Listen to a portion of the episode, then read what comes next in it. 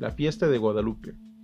Texto escogido dentro del tomo 5 de, titulado Obras completas del sapientísimo maestro Ignacio Manuel Altamirano, un mexicano de profundo arraigo a la cultura, dedicado al estudio de la jurisprudencia, literatura, periodismo que tuvo México con el auge de la República restaurada.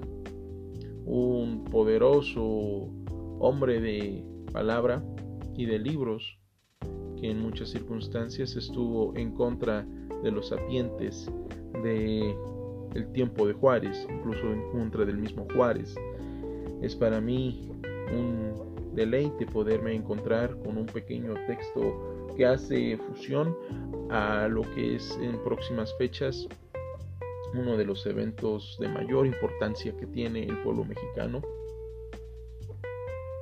dedicado a, exteriorizar con profundo cariño la devoción que se le tiene a una de las vírgenes, la aparición a uno de, se podría decir, de los primeros eh, ciudadanos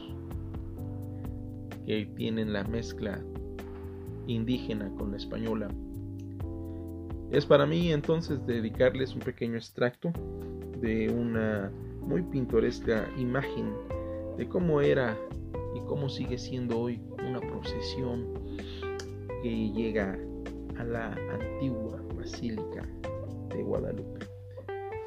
Deseo que lo, que lo gocen así como en este momento se los voy a trasladar.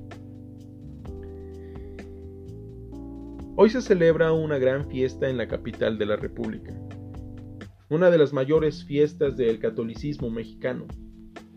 La primera, seguramente, por su popularidad, por su universalidad, puesto que en ella toman parte igualmente los indios que la gente de razón. Juan Diego y Don Quijote, Martín Garatuza y Guzmán de Alfarache. Todos entusiasman del mismo modo, todos poseídos de una piedad sin ejemplo.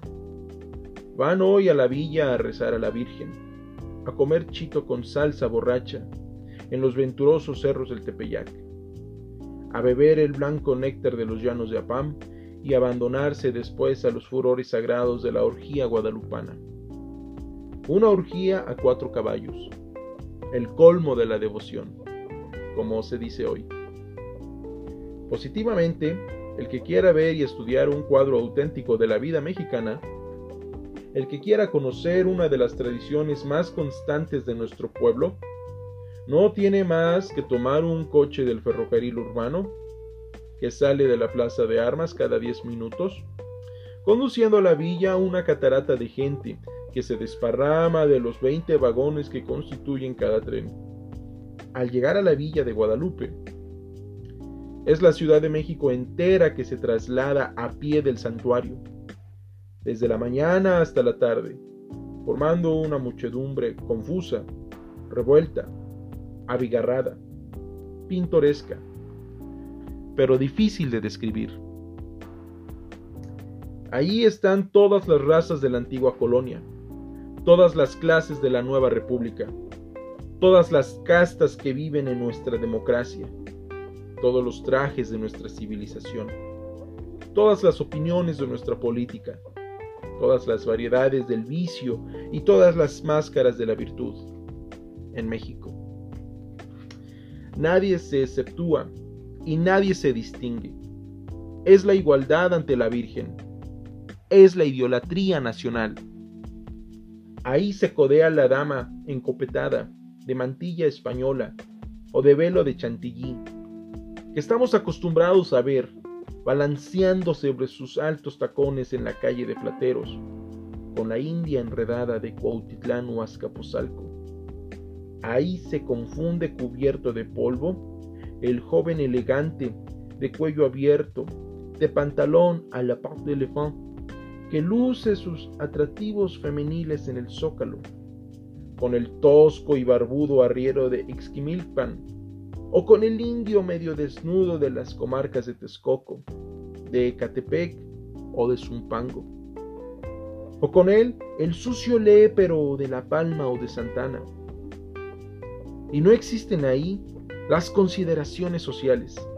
Los carruajes de los ricos se detienen a orillas del pueblo, lo mismo que los coches simones, lo mismo que los trenes del ferrocarril.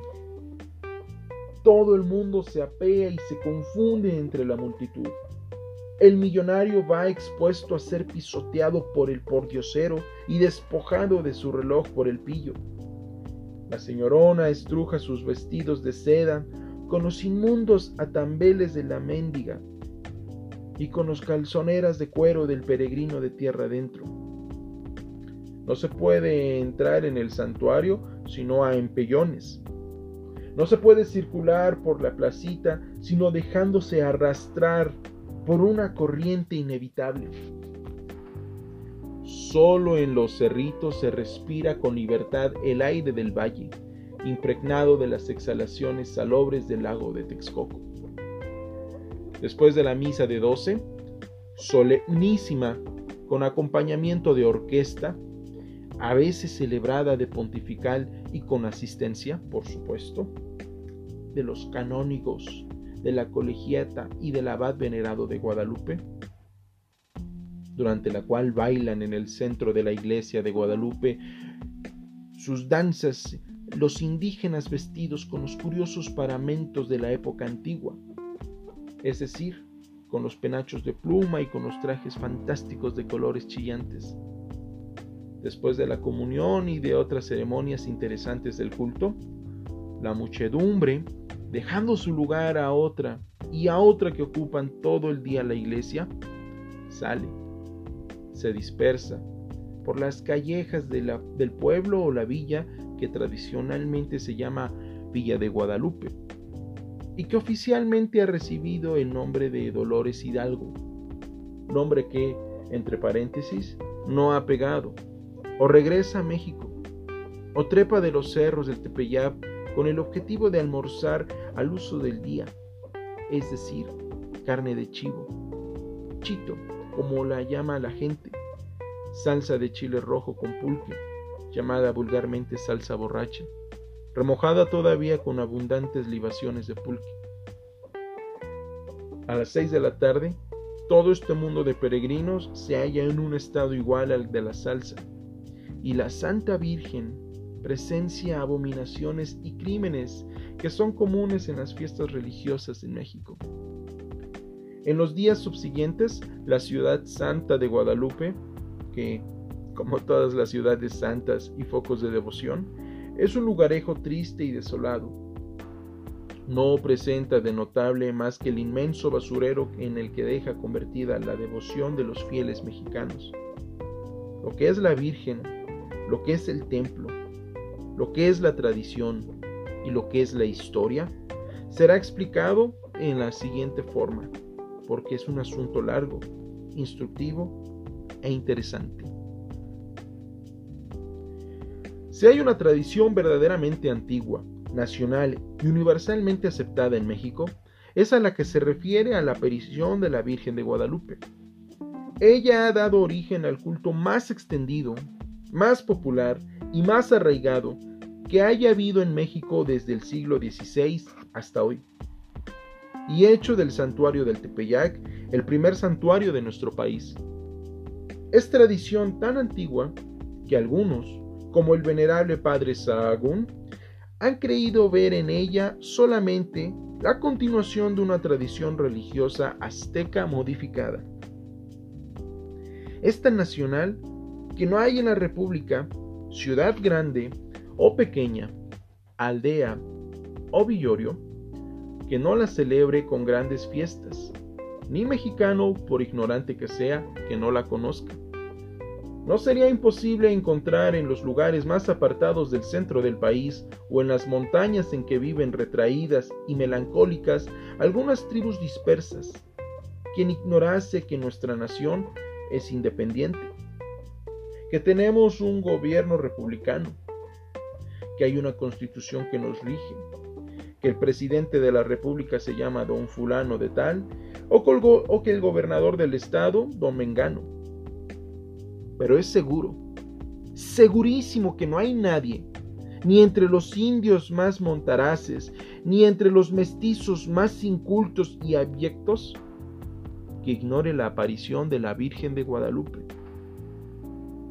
Y es tan universalmente aceptada la tradición y tan querida que en ella están acordes no solo todas las razas que habitan el suelo mexicano, sino los que es más sorprendente aún, todos los partidos que han ensangrentado el país por espacio de medio siglo, a causa de la diferencia de sus ideas políticas o religiosas. Ellos habrán podido lanzarse al campo de la guerra civil para defender las excelencias del sistema central, monárquico o federal. Ellos habrán podido destrozarse para sostener o atacar la inmunidad de los bienes eclesiásticos y las leyes de reforma dadas por Juárez. Ellos habrán agitado a la República para derrocar a un gobernante y elevar a otro. Ellos, en fin, se habrán subdividido en fracciones personales llenas de odio y en fracciones locales mezquinas y turbulentas. Pero en tratándose de la Virgen de Guadalupe, todos estos partidos están acordes y en último extremo, en los casos desesperados, el culto a la Virgen mexicana es el único vínculo que los une. No es esto todo. La profunda división social que se produjo naturalmente a causa de la conquista española y la consiguiente clasificación de razas y de castas que estableció el dominio colonial y que no ha sido bien posible extirpar en tan poco tiempo, desaparece también solamente ante los altares de la Virgen de Guadalupe.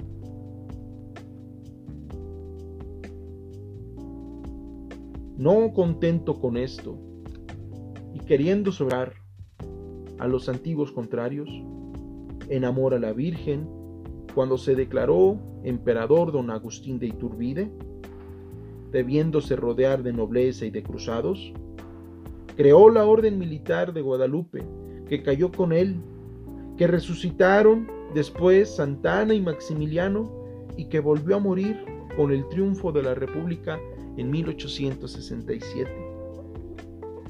Después de Iturbide y pasado enteramente aquel eclipse momentáneo del culto de la Virgen, todo el pueblo volvió a unirse y con más entusiasmo que nunca en la adoración de la Madonna, que era ya la deidad nacional por excelencia. De ahí en más, los gobernantes todos de México, legítimos y usurpadores, sea que durasen en el poder años, sea que durasen horas, todos aquellos gerifaltes que tenían azorados al pueblo con sus fechorías, venían luego y todavía con las garras ensangrentadas a postrarse humildemente ante los altares del Tepeyac y a depositar a los pies de la Virgen los laureles del pronunciamiento. Solo Winfield Scott, que era protestante, o Federico Forey, que como buen bonapartista era incrédulo.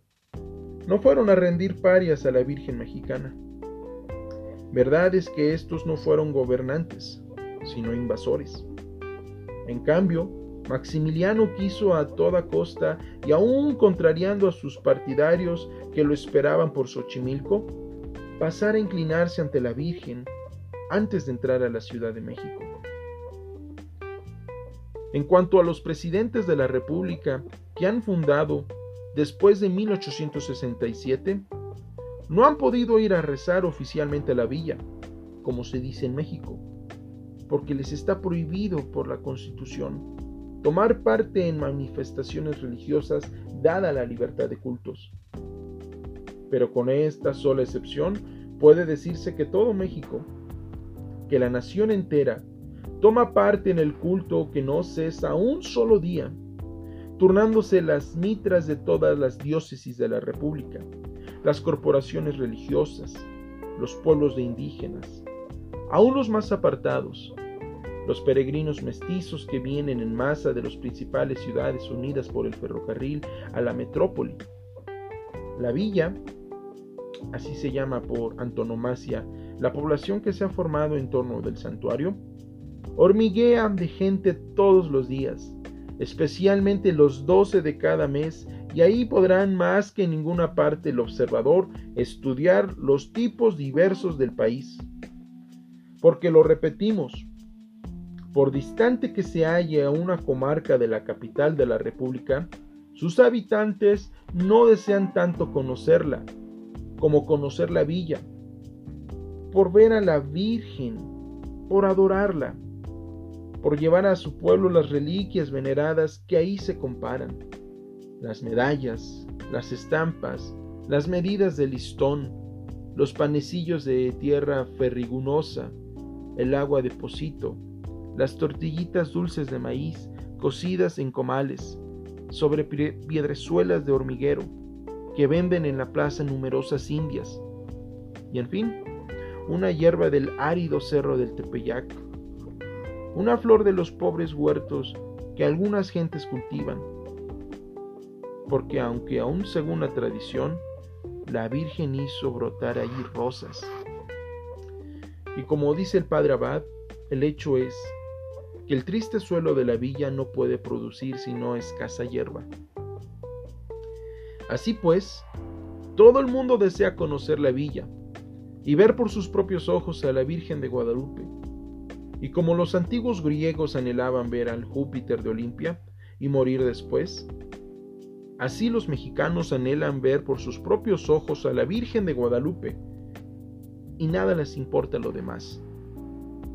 Esta es la idolatría nacional. Y en cada mexicano existe siempre una dosis más o menos grande de Juan Diego.